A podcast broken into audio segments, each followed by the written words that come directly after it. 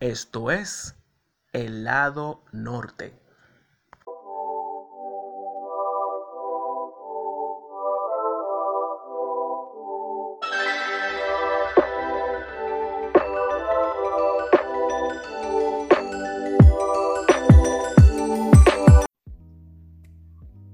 Hola, Dios les bendiga. Bienvenidos a este nuevo episodio de El lado norte podcast. Yo soy José Alberto y para mí es un gran honor contar con el favor de su sintonía hoy en este episodio número 2. Bueno, de la serie es el número 2, pero técnicamente es nuestro episodio número 9 de toda esta temporada. De esta serie llamada Otras Voces, hoy tenemos la segunda voz de todo un grupo de, voces que iniciaron, iban a ser cinco, pero ahora son un poco más, gracias a Dios, a todos los que se han ido sumando. Pero hoy esta voz no es por ser la segunda, sino que es una persona muy especial para mí, una persona que goza de mi alta estima, amiga, colega, compañera de universidad por muchos años y una persona que con su historia ha sido de edificación y bendición para mi vida. Así que, sin más, quiero dejarles con Mariel. Bueno, antes de todo, vamos a saludar. Mariel, ¿cómo estás? Hola, hola, ¿todo bien? Mariel, debo decir que tú eres la primera invitada en toda la historia del podcast. Léase, femenina. Léase femenina. Wow, qué honor. No, realmente cuando comencé con esta serie, uno de los nombres que resaltó, dije, Mariel, tengo que hablar con Mariel. Bueno, tú lo sabes que yo te, te convoqué desde, antes siquiera de tener los artes preparados, yo te convoqué, Mariel, te necesito. Y bueno, estamos aquí. sí. Aquí estamos, me involucraste, como dicen. Sí, te involucré, pero yo como que está como tímida, entonces yo te voy a romper, vamos a romper el hielo rápidamente. Está como medio tímida. Bueno, tú, tú, sabes que mi naturaleza es esa. Yo realmente soy tímida hasta que me dan confianza. Eh, yo tengo ya cuántos años de confianza. Uh, uh. Testimonio. Bueno, el tema de tu testimonio, tenemos que evaluarlo todavía. Pero yo creo que yo tengo uno. Bueno, yo, yo también me, me sonaba uno, pero ¿cuál tú tienes? Huyéndole al llamado. Así es. ¿Y cuál tú tenías? Así mismo, corriendo era la palabra, pero es lo mismo. No importa, vamos usted es la invitada, usted es la que manda. Así que esto se llama Corriéndole el llamado. Mariel, el escenario es suyo. Gracias. Esto me acuerda las veces que he tratado de sentarme a escribir sobre uno de los tantos capítulos que tiene mi testimonio. Porque para nosotros los que nacemos, que así le decimos, porque, no sé, así nos identificamos, lo que nacemos en el Evangelio. Nacemos en una familia ya constituida como evangélica y con ciertas responsabilidades en la iglesia, etcétera. Y siempre tenemos, la mayoría, he conocido gloria a Dios por ello. He conocido algunos que no se han desviado, que siempre han estado ahí. Claro que han tenido sus fallas, pero así, así per se, sacar los pies del camino no lo han hecho. Y eso es algo que valoro muchísimo, que admiro muchísimo. Pero ¿qué pasa? Es la forma en que Dios forma el testimonio en nosotros. Muchas veces nos culpamos, incluso, o sea, abrimos la brecha para que la enemigo nos señale, nos, em, en buen dominicano, nos restriegue en la cara los errores que hemos, cometido. Y eso nos puede llevar a cosas que para qué empezar no nos daría el tiempo aquí. Y es un error, o sea, debemos de aprender a ver las posibilidades que tenemos en Cristo. Me tropecé, Él me levanta eh, caí, Él vuelve y me levanta. O sea, Él siempre va a estar ahí para nosotros. Pero es la decisión de nosotros de extender la mano y tomarnos de la de Él para que Él nos levante. Por nuestra propia fuerza no lo vamos a hacer. ¿Por qué digo esto? Porque nací en el Evangelio y ya cuando iba creciendo, digamos 14, 15, 16 años, es como cuando una botella de algún espumante está cerrada sellada. Entonces cuando entré a la universidad, quitaron el tapón y salió todo corriendo. Así mismo, corriendo. Cuando, volviendo un poquito atrás, cuando yo tenía 12 años, no cumplidos todavía, iba a cumplir los 12 años, recuerdo, que en una campaña de unos misioneros que fueron donde yo vivía, me dijeron, me dijo una profeta, vas a ser líder de, líder de jóvenes. Y yo la miré, miré para arriba, así porque yo era una niña, y le dije en mi mente, ¿cómo una niña va a guiar jóvenes? Eso no me hace sentido. Pero no, se trataba de a futuro. Y sembró esa palabra en mí. Pasaron los años, llegué a la universidad, empecé a conocer muchos tipos de personas. Eh, siempre me ha llamado la atención la, música en general, los instrumentos, todo. Siempre me, me decían, tú eres una adoradora, tú eres una adoradora. Y siempre traté como de cantar o algo así. Me salían unos gallos que, para qué le cuento. Y decía, no, esto es mentira. Y voy a seguir. Y seguí en parranda, bebida, desobediencia total, eh, rebeldía en mi casa, un sinnúmero de cosas. Eh, gracias, a Dios, gracias a Dios nada extremo, pero igual desobediencia. Y le oía a mi, llamado, le oía, le oía. Y recuerdo una noche que ya empezó a marcar mi vida. Yo tenía aproximadamente 24 o 25 años, o sea que ya yo tenía casi, ya desviándome desde los 14 a los 15, tenía casi 10 años o 11 años ya eh, tropezando constantemente.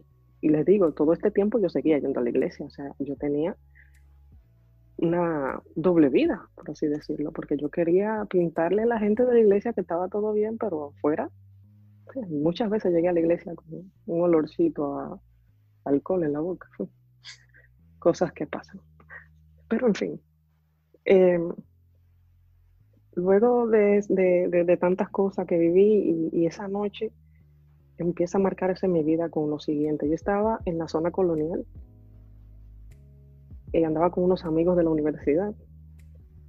Era tardísimo, era, no recuerdo qué hora era, pero yo debía ya estar en mi casa. Yo vivía muy lejos de ahí y era muy peligroso el trayecto para una mujer sola.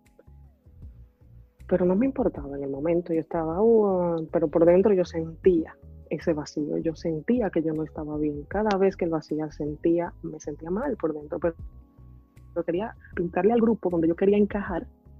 Y ojo con esa palabra, encajar, querer encajar, querer, querer pertenecer a, ser aceptado. Eso es algo natural en nosotros, pero no nos lleva a nada correcto. Y quería demostrarle a ellos que yo sí era grande, que yo sí era alguien independiente, rebelde, sin causa y, de todo lo demás.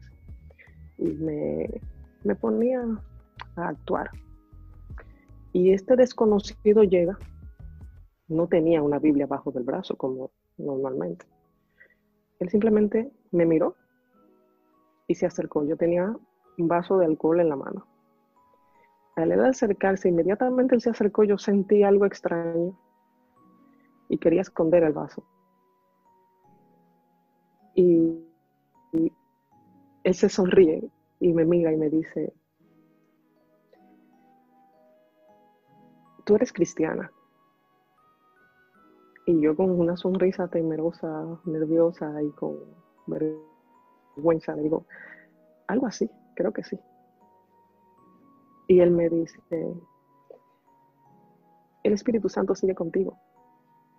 Él aún te ama y tu llamado está vigente. Y ahí empezó a marcarse fuerte mi vida, porque me pasó esa situación en diferentes escenarios, en diferente tiempo, hasta los 26 años, 28, que dije ya no más, ya no más. Pero lo que me, me hizo hacer eso, lo que me hizo ya enderezarme, fue que ese vacío era tan enorme. Ese vacío era, yo no, no hay palabras para expresar el vacío tan enorme, se había multiplicado a un nivel sobrenatural. Y decía, no, es que yo no puedo seguir así. Y todas las veces que me predicaron, todas las veces que me ministraron, todas las veces que se me habló de mi llamado, se me repitieron en la cabeza una y otra vez, una y otra vez, una y otra vez. Hasta una madrugada que caí de rodillas aquí en mi habitación. Caí de rodillas y dije, Señor, ya, me rindo. Me rindo, haz conmigo lo que tú quieras hacer. Me rindo. Y esa escena se repitió en una campaña que hubo en la iglesia donde yo pertenecía. Y, pasé al frente y otra vez tuve esta experiencia. Eh, de ahí empecé a buscar, a buscar, a buscar. Yo duré semanas sin dormir, solo adorando, adorando, adorando. Y pidiéndole al Señor que hiciera ese cambio en mi vida. Y para no hacerles largo el cuento, pero no menos importante, cuando tomé la decisión de bautizarme, ya ahí fue que la cosa realmente cambió. Realmente me sumergí una y subí otra. Fue la decisión más sabia y hermosa que yo he podido tomar. Y fue hace cinco años, si no me equivoco, sí, hace cinco o seis años, un 4 de mayo. Y mi vida cambió totalmente desde ese día. En esas mismas semanas, en esos mismos días, ya yo tengo un tiempo, unos meses, formando parte de, células de estudio en la iglesia. Y quienes estaban a la cabeza, que hoy son mis mentores, les agradezco mucho, le, la gloria a Dios, que le doy gracias a Dios por ellos en su vida. Se me acerca y me dice, tu llamado es tan lindo. ¿Cuántas veces yo he escuchado eso? Todavía estoy dentro de la iglesia, estoy dentro del grupo, estoy dentro de todo, pero todavía estoy huyéndole al llamado. Y yo, ¿qué me van a decir ahora? No me dijeron nada, simplemente el Señor le dio las palabras exactas para dirigirse a mí. Simplemente me dijeron, Tú sabes cuál es tu llamado. Y conforme vayas caminando, te vas a encontrar con el llamado. No son las palabras textuales, pero fue así que lo dijeron. Así fue que yo lo, capté. Y bueno, eh, me asusté, porque yo sabía lo que me estaban diciendo. Eh, quería salir huyendo, mis piernas no respondieron. Era literal, quería salir corriendo, pero mis piernas se quedaron como, estaban, no se movieron. Yo tenía esa típica sonrisa nerviosa y solo decía, sí, amén, sí, amén. Y quería salir corriendo. y pasaron exactamente tres meses. Y a los tres meses yo era líder de jóvenes. Y yo no recuerdo en qué momento dejé de huir. Yo miré hacia atrás y dije, wow, esa no es la Mariel que yo soy ahora. Esa no es la que entró por esa puerta hace tanto tiempo. ¿Qué pasó aquí? Y me di cuenta de lo maravilloso que es Dios, porque siempre nos asustamos con el proceso, pensamos que todos los procesos son literalmente dolorosos, que son algo, al principio lo es, pero depende de, la, fuerza contraria que tú le hagas, o sea, de la posición que tú le pongas, porque, ok, no vamos a culpar de todo al enemigo, nosotros tenemos gran parte, nosotros somos quienes abrimos puertas o permitimos que, que las cosas sean de esa forma, bueno, pero de verdad el Señor es maravilloso, o sea, él cambió mi vida en tres periodos, en tres etapas. Tres meses, tres meses, tres meses. Los primeros tres meses, líder de jóvenes. Una célula normal, no era gran cosa, pero en lo espiritual era, era enorme. Y me enamoré del llamado me enamoré de mis muchachos, me enamoré de, la visión, me enamoré de cada cosa que el Señor me daba, que cada cosa que el Señor ponía en mi corazón. Y yo, vamos para allá. Y incluso me quedé con la frase que me salió un día preparando un servicio, preparando una prédica, y me quedé con esa frase hasta el día de hoy. Para lo que Dios no hay mente. Porque no había recursos, no había dinero, no había plataforma, no había gente, no había nada. Pero aunque yo llegara y me quedara sola en el, en el templo y orara y cantara y todo y cerraba otra vez el templo, no me importaba. En la segunda etapa, los siguientes tres meses, ya yo tenía un equipo de trabajo. Y ya tenía cierta madurez en la palabra, cierta fluidez, cierto conocimiento que yo me detuve un día, como que el Señor me dijo, detente, frena, mira hacia atrás otra vez y mírate ahora. ¿Ves dónde te trae? ¿Hace cuántos meses que te dije lo mismo? Estoy poniendo, interpretando, ¿no? Lo que, que yo sentía en el momento. Y otra vez tuve el mismo asombro. Dije, wow. Pero la palabra cambió. No dije, esa no es la María, dije, esa no es la niña. Esa no es la muchacha. Porque ella estaba a otro nivel. A los siguientes tres meses, tuve la más grande confirmación de mi llamado. ¿Sabes cuál es? ¿Cuál? La oposición general de otros líderes.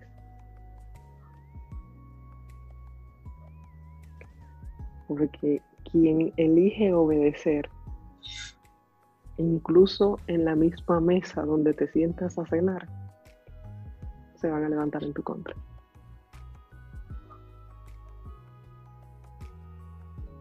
Y ahí fue que dije, ok, empezó el mambo.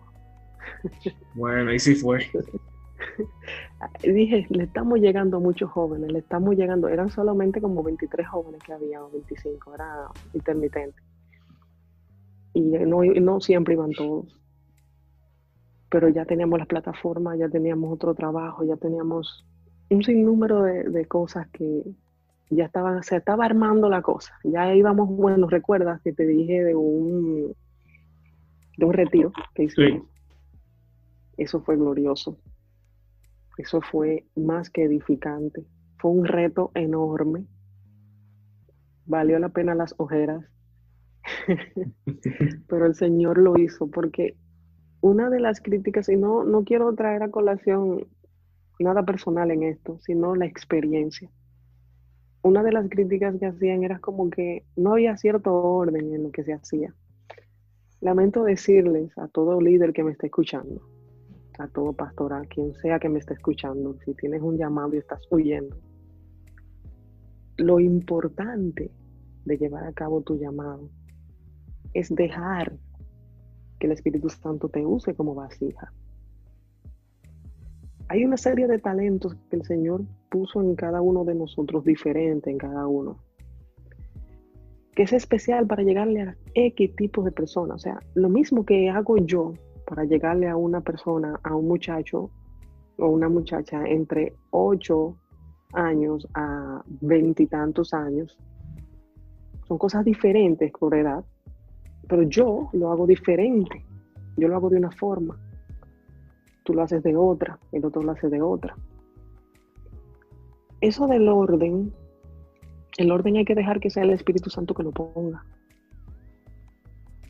Muchas veces el, mismo Espíritu Santo, o sea, el mismo Señor, con toda seguridad se lo digo, me llevaba al punto en que él me decía, cuando yo me sentaba a escribir los mensajes, y él me decía, absolutamente nada. Y yo, Señor, dame, estoy esperando aquí, Y, alineaba la antena, y yo, espérate, la parábola, ¿qué es lo que está pasando? La conexión, ¿qué es lo que está pasando? Y la me señal, la señal. y todo. Uh, sí, me ponía a buscarla la señal, nada. Se me fue el cable, yo, wow. Pero cuando yo me preocupaba y entraba esa ansiedad, me decía, oh, tranquila, descansa. Y me daba un sueño que, puff, caía de golpe y descansaba esa noche completa. Y el Señor me daba el mensaje en el momento en que yo me paraba frente a los muchachos. Y era la forma de él hacerlo conmigo. Esa era la forma que él hacía las cosas conmigo, a través de mí. A tal punto de que muchas de esas veces, para él demostrarme a mí misma de que era él que lo hacía, y que no osara yo querer flotar en una nube, que yo era la gran cosa, no. Él me lo demostraba así. Y yo se lo compartía a los chicos. Yo le decía, señores, yo no tenía nada hasta que me paré aquí. Para que ellos supieran que si le llegaba algo, si le ministraba algo, no era yo. Yo no tenía nada preparado. Eso no es desorden. Eso es el Señor diciéndote, eres una simple vasija. Soy yo que quiero hablarle a mi pueblo. Es muy bueno escribir, es muy bueno preparar, es muy bueno estudiar. Claro que sí. Pero lo mejor, en mi experiencia, lo mejor es dejar que el Espíritu Santo sea. Dejar que Cristo sea. Dejar que Él haga. Wow. Hasta aquí me ayudó Jehová. No, tremendo, tremendo. Tremendo, de verdad. Eh, sí.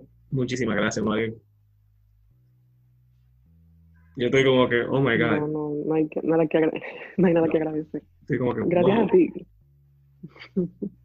Bueno, desde ya, yo siento que estás uno de toda la serie uno de mis episodios favoritos, ¿verdad? Creo que va a ser uno de los que va a tener repeat.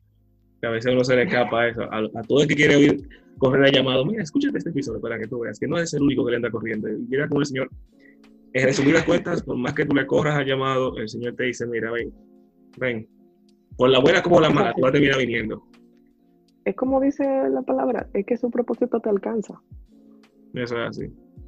Te alcanza. Pero no, no debemos de estar eh, con ese orgullo de creernos, bueno, no, alcanzame en cinco años. No, el horno no está para galletitas, esto en cualquier momento ya.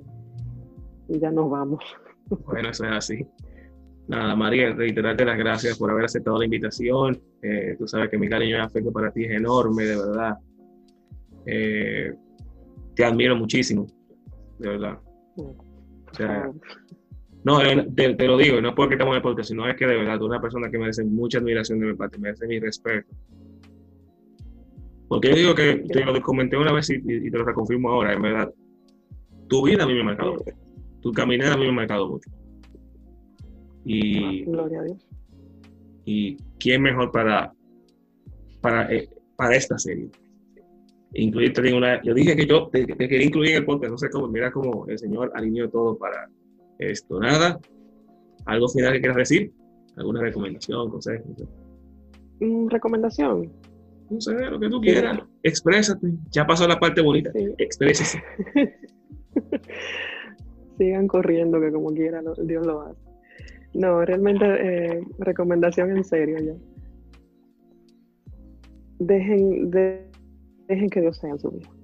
Dejen, todo, o sea, bajen los brazos ya y dejen que Dios sea. Cedan, cedan el, el, poder total. Una práctica que hago a diario es que antes de salir, antes de, de cualquier cosa, de cualquier movimiento, yo le pregunto al Señor, Señor, por aquí, es un algo habitual ya, es algo normal en mí. Y es un hábito muy bueno, muy, muy bueno, muy sano. No soy perfecta, no vayan a creer. ¿eh? Eh, tengo mis tropezones de vez en cuando.